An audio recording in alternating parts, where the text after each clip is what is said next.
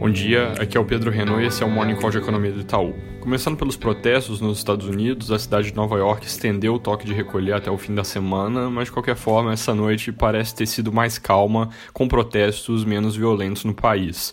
Hoje, destaque por lá devem ser os dados preliminares de mercado de trabalho, ADP, que vão dar uma pista de para onde vai o saldo de contratações e demissões de maio, como se fosse o nosso CAGED, que sai depois de amanhã.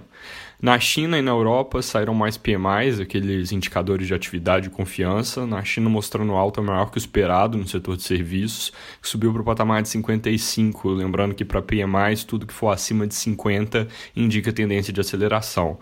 Na Europa também PMIs foram revisados para cima, confirmando a perspectiva de retomada. Com isso, mercados globais em alta de novo, motivados por essa melhora do humor com relação à atividade global. Vindo para o Brasil e falando do Covid, números de ontem vieram fortes, como em toda terça-feira, mas a coisa piorou mesmo olhando para uma média de sete dias, que escaparia desse problema de saltos no início da semana. Eu tinha comentado que o número de novas mortes do Covid estava evoluindo mais devagar e que nos últimos dias a média de uma semana chegou a inclinar para baixo, mas aí com os dados de ontem, esse possível início de uma tendência de queda foi interrompido. Ainda assim, já tem vários dias que esse número anda meio de lado, então ele estava subindo, começou a fazer uma barriguinha, virou para baixo. Aí ontem subiu um pouquinho de novo, mas arredondando um pouco a coisa, dá para dizer que ele está mais ou menos andando de lado desde o início da semana passada. É, essa minha descrição, caso não tenha ficado muito clara, dá para entender isso melhor com a atualização do nosso monitor semanal do Covid, que sai mais tarde um pouco, fica disponível no nosso site, aplicativo Itaú Análises Econômicas. Novos casos também subiram depois de passar alguns dias de lado em todas as regiões. Brasil Brasil agora totaliza 31 mil mortos e é, 555 mil casos.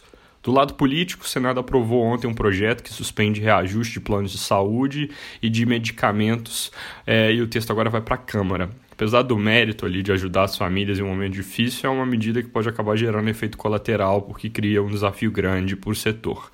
Além disso, vários jornais reportam alguma tentativa de reaproximação do Planalto com o STF e a tendência reportada ali é de que a temperatura política continue baixando com isso.